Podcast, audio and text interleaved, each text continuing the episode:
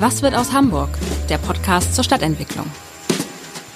Vor dem Podcast wollen wir Ihnen Lust machen, das neueste Wahrzeichen der Hamburger Innenstadt zu entdecken. Den Alten Wall Hamburg.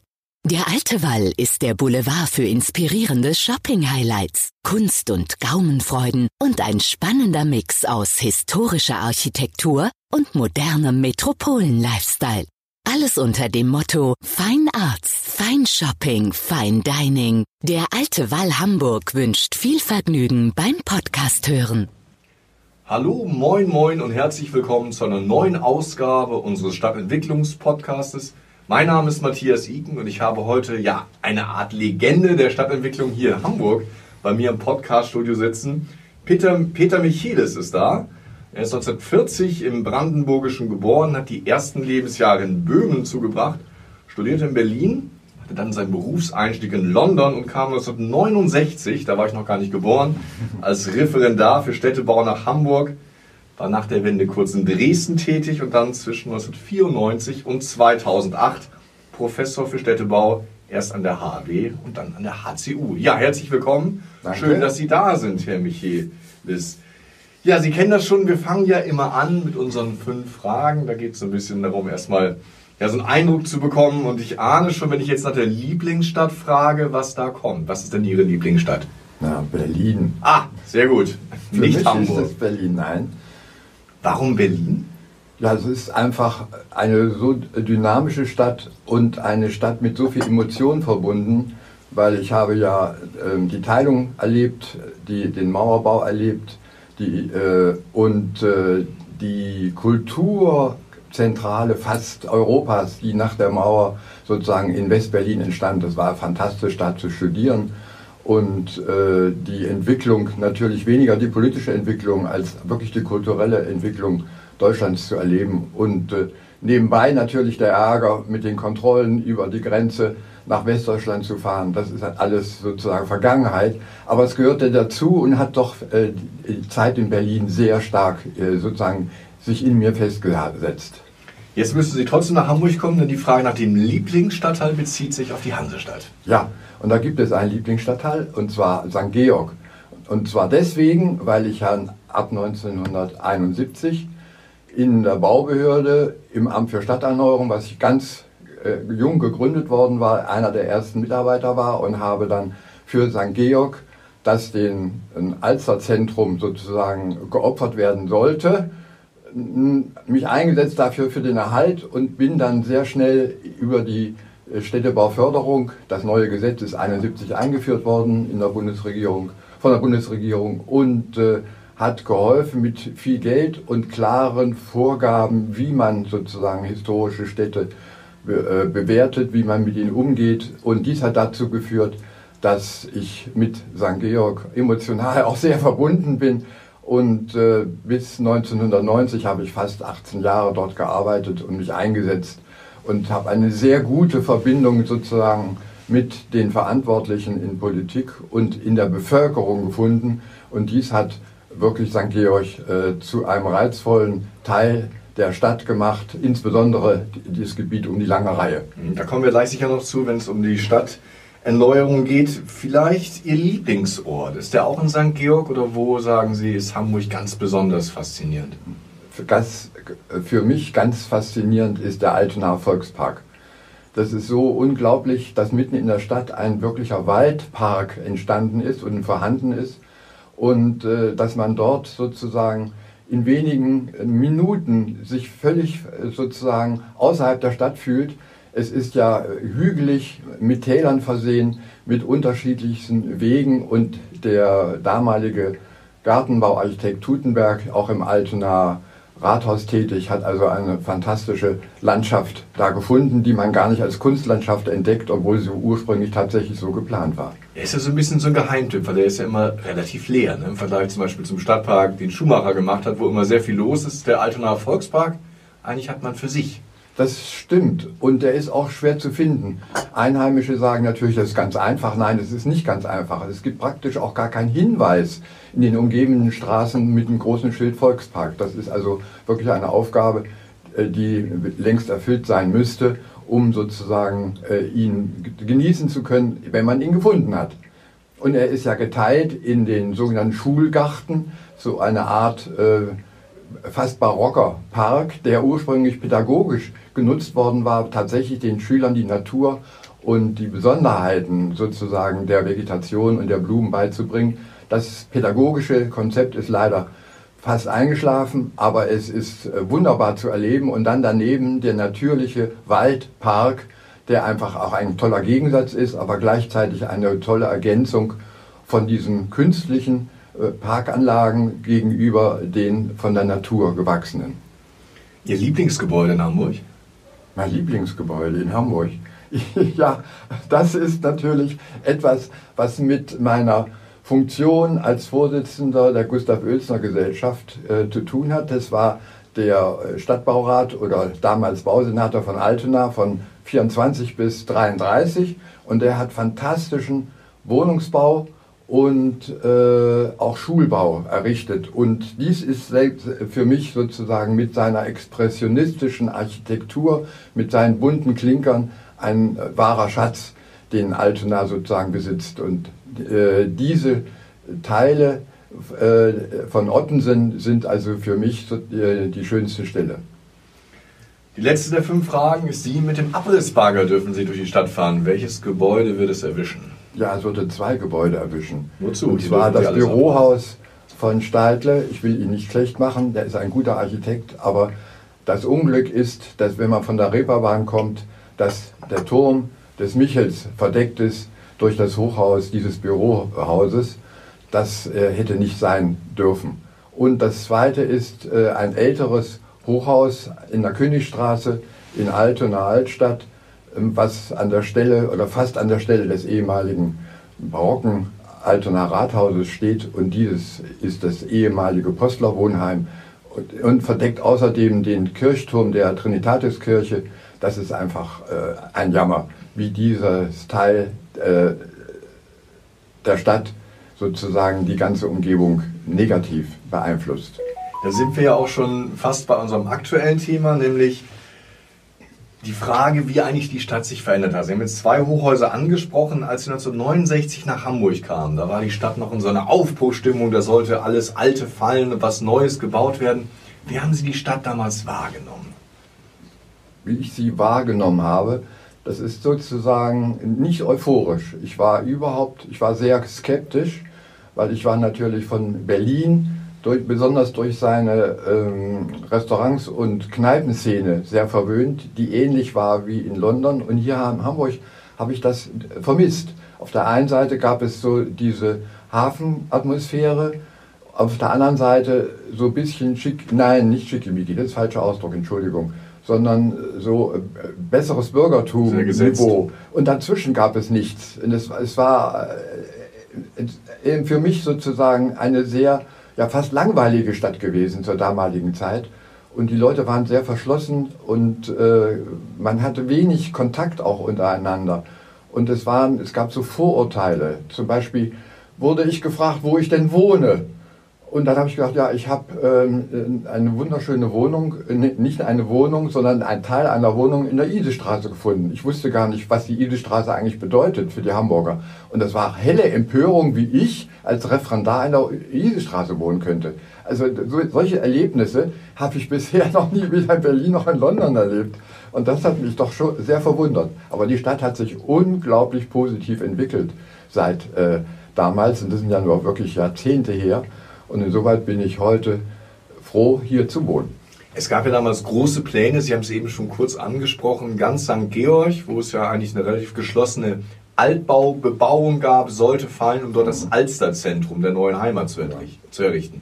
Ja, das war natürlich äh, etwas, was äh, mich auch äh, von Anfang an sozusagen gestört hat, wie man solche äh, amerikanischen Dimensionen in eine historisch gewachsene Stadt reinpflanzen will die natürlich äh, sozusagen Besseres schaffen sollte wegen der zerstörten Flächen, aber nichtsdestoweniger äh, ist das Beispiel ja von Neu-Altona, was ja total äh, nicht nur zerstört, sondern später auch abgerissen worden ist in den restlichen Teilen von dem Architekten Ernst May aus Frankfurt, ein berühmter deutscher ein Architekt, der wunderbare sozialen Wohnungsbau in den 20er und 30er Jahren in Frankfurt gebaut hatte. Aber der hat, hat er nichts. Nein, der hat dann in, in, äh, wurde nach Hamburg gerufen und hat ihm diese Planung einer fun funktionellen äh, Stadt, sozusagen Altona Altstadt, äh, geplant und ist tatsächlich auch gebaut worden. Und äh, dieses,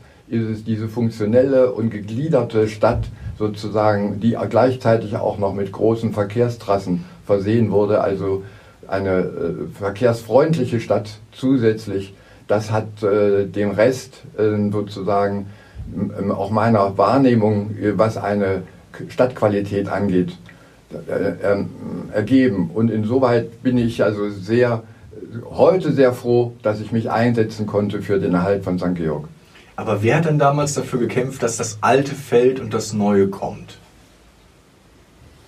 Das war eine allgemeine hm, Richtung, die sich sozusagen in der Architektenschaft und bei den Politikern ergeben hat. Zum einen haben wir ja in den 20er und 30er, Anfang der 30er Jahre eine wunderbare Entwicklung der modernen Architektur mit beeinflusst durch das Bauhaus erlebt das lebte sozusagen in die Gedanken weiter. Zum anderen war das Trauma meiner Meinung nach der Zerstör des Dritten Reichs und die Zerstörung in dem Krieg haben dazu geführt, dass irgendetwas verloren gegangen war, der Respekt vor der Geschichte, der Respekt vor Baukultur.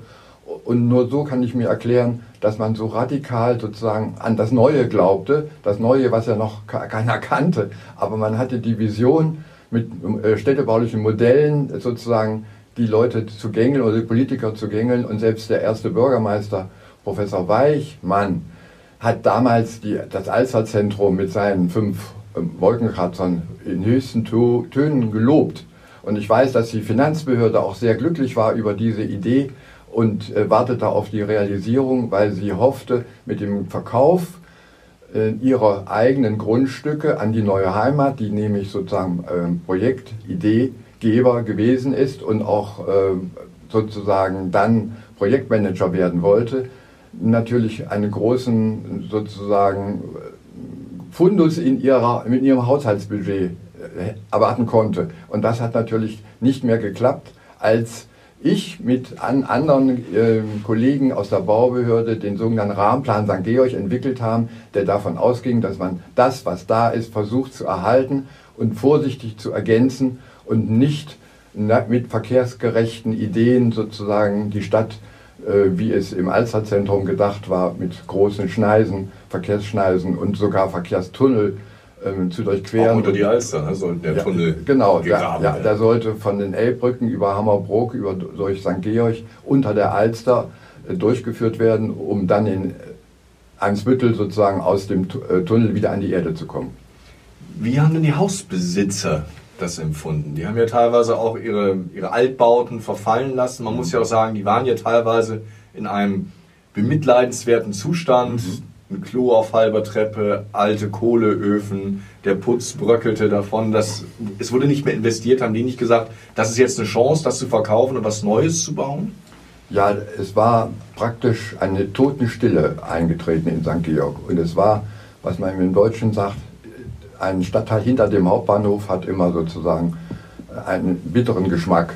Und dies passierte sozusagen tatsächlich mit St. Georg. Und durch die Entscheidung, die die Bezirksversammlung Mitte genommen hat, den Rahmenplan anzuerkennen und aus dem Rahmenplan heraus mit dem neuen Städtebauförderungsgesetz von 1971 tatsächlich ein Sanierungsgebiet zu erklären und dann mit den Hilfen des Bundes äh, erheblich sozusagen äh, die Eigentümer zu unterstützen, nicht nur äh, ihre Häuser sozusagen neu zu bauen, wenn sie ein leeres Grundstück hatten, sondern auch die Häuser zu modernisieren, instand zu setzen und dass die Stadt natürlich gleichzeitig neben äh, äh Umzugshilfen für Bewohner aus wirklichen tragischen Wohngebäuden mit einer neuen Wohnung versehen hat. Es sind immerhin 450 Sozialwohnungen gebaut worden in und um das Sanierungsgebiet herum. Und das hat dazu geführt, dass es eine unglaublich große Vertrauenswelle entstanden ist, die gestärkt wurde, dann noch durch einen Bebauungsplan, äh, St. Georg 26, der nämlich sozusagen diese zukünftigen Investitionen planungsrechtlich sicherte. Und das hat grundsätzlich eine ganz positive Entwicklung gegeben. Und äh, es ist ja erstaunlich, wie viele Jahrzehnte es inzwischen her sind, aber seit Ende der 90er Jahre ist äh, St. Georg die lange Reihe tatsächlich in den Zustand versetzt, den man nie geahnt hätte, wie positiv diese Straße und die Umgebung sich entwickelt haben. War das eigentlich damals so, dass Sie sich so als Minderheit fühlten? Weil wenn ich so in alte Zeitungen, auch in große Spiegelartikel reinschaue, gab es eine ganz große Begeisterung für das Neue. Das Alte sollte abgeräumt werden. Das Neue sollte entstehen. Da kommt da so ein, sage ich mal, junger Mitarbeiter aus Berlin, aus London und äh, hat ganz andere Sichtweisen. Ja, das ist richtig. Es war durchaus auch in der Baubehörde schwierig, sozusagen sich durchzusetzen und gerade gegenüber den Verkehrsplanern sozusagen nicht nur verkehrstechnisch zu denken, dass man in, die Stadt reinfährt, um auch schnell wieder rauszukommen. Warum eigentlich? Man will doch in die Stadt, um etwas zu erleben oder zu kaufen. Wieso denn diese äh, Idee, man müsste sofort auch wieder raus auf großen Achsen rausfahren? Also, ähm, wir waren eine kleine Truppe, wurden dann immer größer und haben dann durch die förmlich festgelegten Sanierungsgebiete, sind immerhin 22 gewesen, bis äh, Ende der 80er Jahre, die alle betreut werden mussten und äh, die natürlich mit dem Geld versehen zu großen Veränderungen im positiven Sinne geführt haben. Aber die Zusammenarbeit mit den Bezirksämtern, mit den Betroffenen, nicht nur den Eigentümern, auch den Bürgerinitiativen in den einzelnen Gebieten, aber auch die Probleme, die sich mit Hausbesetzung ergaben und äh, Widerstand gegen Sanierung von Häusern, das alles war natürlich mit einer intensiven Beratung, Betreuung notwendig und es fehlte manchmal sozusagen bei dieser Arbeit die tatsächliche politische Unterstützung. Ich fühlte mich manchmal auch Mitarbeiter sehr alleingelassen mit unserem Problem, aber es hat letztendlich doch dazu geführt, dass man gerade, wenn man an das Schanzenviertel denkt und ans Karolinviertel, heutzutage zu selbstverständlich sozusagen annehmbaren, guten Ergebnissen geführt, die man sich vor 20, 30 Jahren noch gar nicht hat vorstellen können. Das ist ja das Spannende, dass eigentlich alles, ähm, was damals zur Disposition stand, was abgerissen werden sollte, was durch die Städtebauförderung dann neu bewertet wurde, heute eigentlich Szeneviertel sind. Ne? Wir hatten in Ottensen ja die Pläne, eine zweite Geschäftsstadt, sowas wie die City Nord als City West zu errichten. Ja. Wir hatten im Schanzenviertel die Messeerweiterung. Im Karolinviertel, Entschuldigung, im Karolinviertel. Im Karolinviertel, ja. genau. Wir hatten im Karolinviertel die Messerweiterung. Also überall da, wo die Menschen sich heute besonders wohlfühlen, sollte damals die Abrissbirne kreisen. Ja, und genauso in der Neustadt, um den Großneumarkt herum, was ja ein wunderbares, äh, sozusagen historisches, fast historisches äh, Zentrum geworden ist und ein, ein, ein wenig auch ein Vergnügungszentrum für, für abends, um bummeln zu gehen und äh, ein Trinken zu gehen. Das sollte alles abgerissen werden, um dem Axel Springer Konzern seine zentrale äh, Druckerei dort errichten zu lassen. Das ist zum Glück abgewendet worden durch politische Entscheidungen und äh, der Springer Verlag hat dann in Arnsburg seine zentrale Druckerei errichtet und insoweit konnten wir dann äh, hunderte von Altbauwohnungen sanieren und äh, 500 Neubauwohnungen in und um das Gebiet herum alle im Sozialwohnungsbau errichten, was also dem, dem Stadtteil natürlich eine ganz große sozusagen ähm, Stärke und äh, Zukunftsentwicklung gegeben hat. Aber ein Punkt möchte ich erwähnen. Zwischen dem Großneumarkt und dem Michel, das ist ja nun die, die Kirche für die Neustadt, gibt es ja die Ost-West-Straße, die die beiden sozusagen äh, Gebäude oder äh, Stadtteile voneinander trennt. Und bis heute ist es nicht gelungen, dort einen Übergang zu schaffen. Es war also ein großes Anliegen von uns, damals auch von den Bewohnern, von den Initiativen, direkt sozusagen mit einem Zebrastreifen zu Michel rübergehen zu können, um nicht diesen Umweg zu, zu nehmen über die Gerstecker Straße. Das ist allerdings noch 200 Meter weiter weg, aber immerhin, es fehlt die direkte Verbindung. Und wenn ich jetzt äh, Weihnachten im Oratorium war, äh, im Weihnachtsoratorium im Michel, dann habe ich wieder daran gedacht, dass es nun fast 50 Jahre her ist, dass die Diskussion bis heute kein positives Ende gefunden hat. Eine direkte Fußgängerverbindung zwischen diesen beiden wichtigen Plätzen, Großneumarkt und dem äh, Vorplatz äh, des Michels zu schaffen. Da kann man sehen, dass es noch immer einiges zu tun gibt. Ja. Interessanterweise war ja auch die Deichstraße heute ja, fast eine Touristenattraktion damals gefährdet. Ne? Das ist wirklich wahr. kann man sich gar nicht vorstellen. Der Durchbruch der Ost-West-Straße durch die Innenstadt war ja aus verkehrstechnischen Gründen sozusagen wirklich notwendig.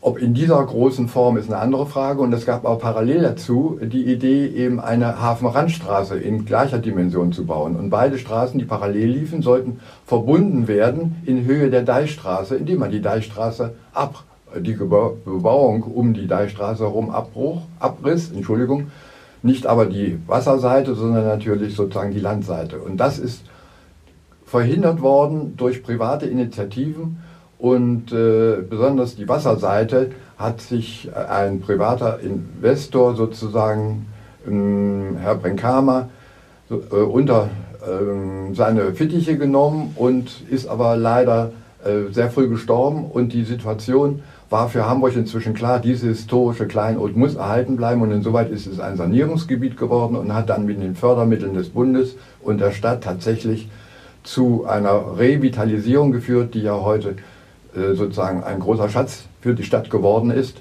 Denn es ist wirklich die einzige Stelle, wo immerhin sieben sogenannte Schwestern aus der Zeit des 17. Jahrhunderts, allerdings in einem Neubau unterbrochen, noch erhalten sind. Wenn man das so hört, kann man ja wirklich fast sagen, dass Hamburg extrem viel Glück hatte, dass Hamburg nicht hässlich geworden ist, oder? Das ist wohl wahr.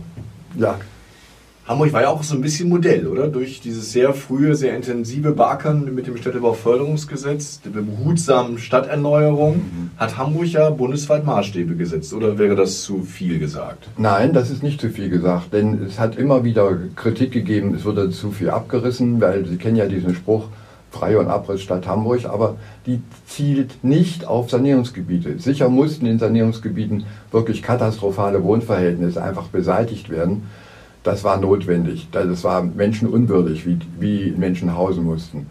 Aber ähm, der, der Umstand, dass keiner sozusagen gegen seinen Willen aus einem Stadtteil vertrieben werden sollte, so was in Berlin passiert ist, wo ganze Stadtteile Gesundbrunn zum Beispiel abgerissen wurden und das Märkische Viertel dann zehn Kilometer nördlich errichtet wurden für diese Bevölkerung, das gab es in Hamburg nicht, sondern in St. Pauli, in Ottensen, in der Neustadt, in äh, St. Georg und auch in der Harburger Innenstadt sind Neubauwohnungen immer im sozialen Wohnungsbau errichtet worden, um diesen betroffenen Bürgern sozusagen eine neue äh, Heimat zu geben. Und das ist, glaube ich, sehr positiv angenommen worden. Und insoweit können wir wirklich heute rückblickend sagen, es war eine behutsame Stadterneuerung, die insgesamt sozusagen die Politik äh, der Sanierungsmaßnahmen in Hamburg bestimmt hat.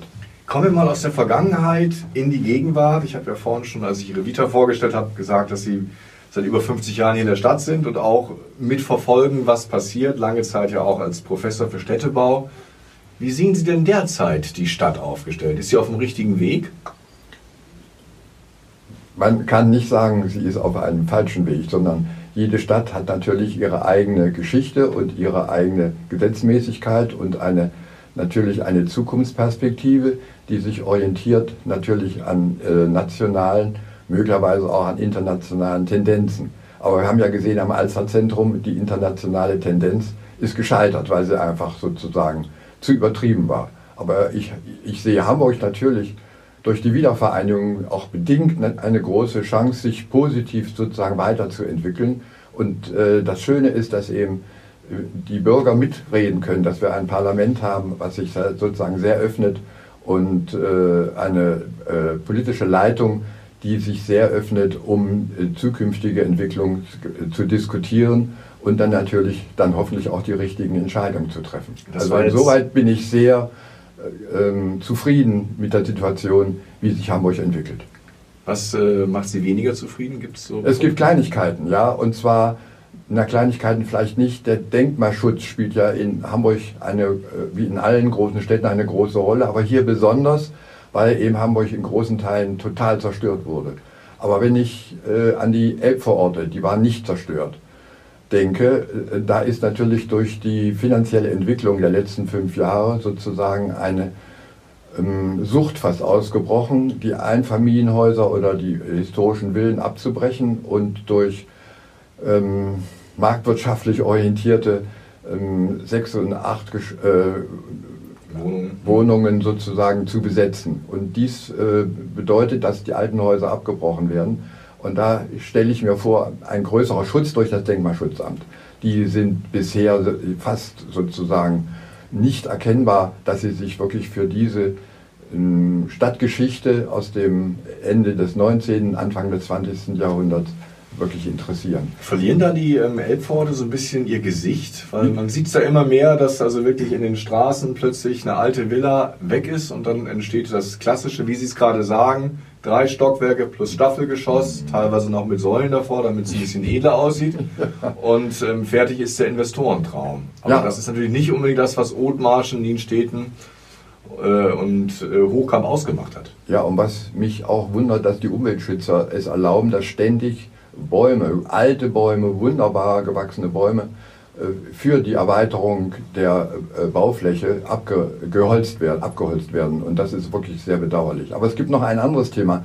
Und zwar, äh, Altona hat eine wunderbare Gartenstadt, die von genossenschaftlichen Kräften kurz vor dem Ersten Weltkrieg und nach dem Ersten Weltkrieg aufgebaut worden ist, und zwar die Steenkampfsiedlung. Und die steht nach wie vor nicht unter Denkmalschutz, was mir ein Rätsel ist, weil ich habe mich mit äh, Gartenstätten und besonders mit Hellerau in Dresden äh, über Jahre beschäftigt und weiß, wie wichtig und wie wertvoll äh, diese Gartenstädte sind und wie dringend sie sozusagen einen Schutz als Denkmalschutz, unter Denkmalschutz gesetzt zu werden brauchen.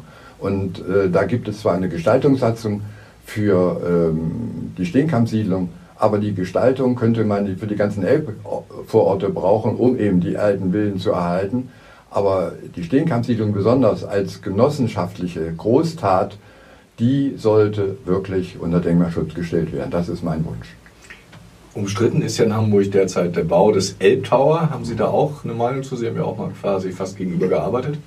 Ja, das ist wohl wahr. Ich verstehe sozusagen die äh, Idee, ein für Hamburg sozusagen eine weiteres, äh, einen weiteren Höhepunkt, so, baulichen Höhepunkt zu haben, durchaus. Auf der anderen Seite vergleiche ich es aber mit der Silhouette äh, von Hamburg. Die Silhouette oft, wenn man über die Elbbrücken von Süden in die Stadt reinfährt, hat man natürlich links den Blick auf die fünf Türme der Stadt, die ja seit Jahrhunderten gewachsen sind und hat dann plötzlich dieses äh, Hochhaus, diesen Wolkenkratzer auf der rechten Seite vor sich liegen. Und die sind zwar auseinander von drei Kilometern wohl entfernt, aber äh, die Silhouette wird beeinträchtigt durch die massive Höhe des Elbtowers und was sich sozusagen doch negativ auf die Silhouette der Innenstadt äh, auswirkt. Und die, die, die Kirchtürme der Innenstadt sind Gemeinschaftsaufgaben der damaligen Gemeinden und sind über Jahrhunderte gebaut und gewachsen. Und dieser Elbtower ist sozusagen äh, die Idee eines Einzelnen, der sich sozusagen äh, profilieren will und äh, manche Leute sehen das als Geschenk für die Stadt, das kann man wirklich nicht betrachten. Aber das finde ich bedauerlich, dass sozusagen der Egoismus siegen sollte über die Verantwortung, die Hamburg hat gegenüber seiner Geschichte, sprich was den Kirchenbau angeht. Wobei die klassische Silhouette soll ja eigentlich nicht beeinträchtigt werden. Wenn ich also jetzt stehe auf der Kennedy-Brücke oder Lombardsbrücke, mhm und auf die Stadt schaue, ist er quasi sehr stark am Rand, am linken Rand und ich sehe weiterhin die Kirchtürme und das Rathaus. Ja, aber, aber die Spitze des äh, Elbtowers wird sozusagen über alle Dächer hinausragen. Und es kommt aber noch ein anderes Argument hinzu. Es muss ja genutzt werden, der Elbtower, mit seinen wahnsinnig vielen Geschossen und großen Flächen. Für Gastronomie, für Hotel, äh, für, äh, für Büros, möglicherweise auch für Luxuswohnungen.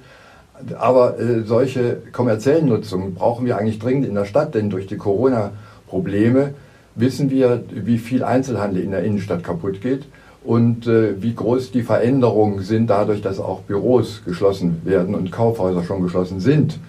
Das heißt, man muss sozusagen alles tun, um diese negative Bewegung in der Innenstadt sozusagen zu stoppen und nicht zusätzliche Angebote an Flächen außerhalb der Stadt zu schaffen. Das ist meiner Meinung nach auch eine städtebauliche ähm, Untat, wenn das so, sozusagen passiert, nicht die Konzentration auf die Gesundung, auf die positive Entwicklung der Innenstadt wieder zu legen.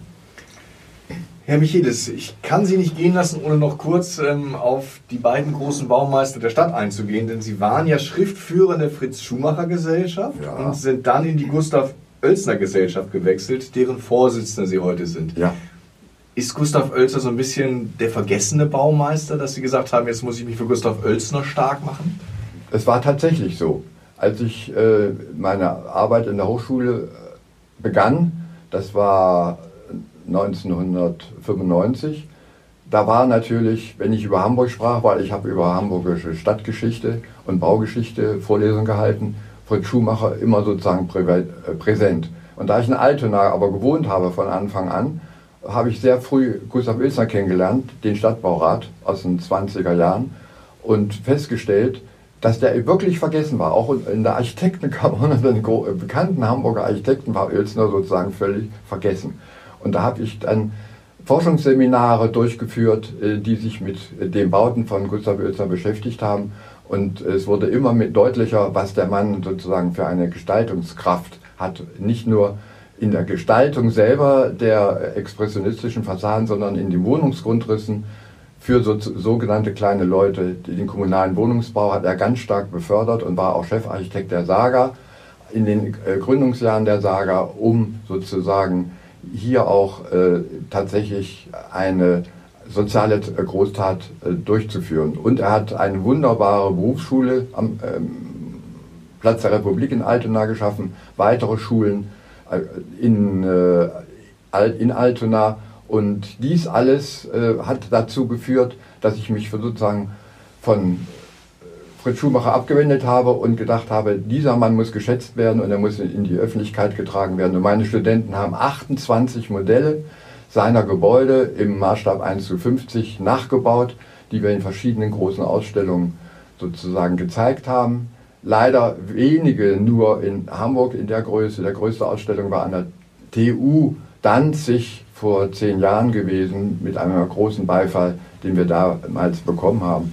Und äh, jetzt endlich äh, ist es uns gelungen, neue Archivräume zu bekommen, dankenswerterweise mit Hilfe der Bausenatorin äh, Stapelfeld, die uns geholfen hat, nicht nur unsere äh, Bauarchive, sondern auch das von Fritz Schumacher und von Karl Schneider sozusagen zusammenzuführen und äh, für eine stabile Zukunft hoffentlich sozusagen weiterführen zu können.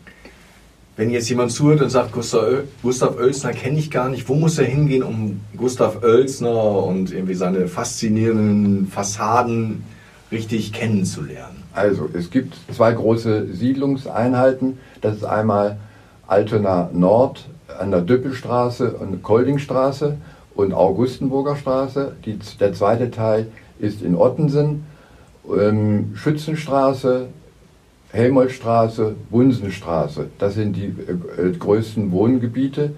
Ähm, und natürlich Bahrenfelder Steindamm, die sogenannte Schichttorte, ein halbrundes Wohngebäude. Dann gibt es äh, interessanterweise auch äh, durchaus in der Gartenstadt Steenkamp, die ich schon erwähnt hatte, am Grotenkamp und an der Ostdorfer Landstraße ein Häuschen von ihm, also eben Siedlungshäuschen im, im, als Genossenschaftswohnungsbau ursprünglich gedacht und äh, allerdings auch mal für äh, Bürger, für, für reichere Bürger, äh, Reihenhauszeile in äh, Ruhlandweg in Othmarschen. Und das Wichtige aber ist seine Berufsschule am Platz der Republik. Die ist wirklich für die damalige Zeit als Stahlbetonbau groß gelobt worden, sogar äh, in Europa.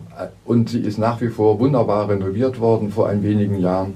Und dies ist ein, ein toller Schatz.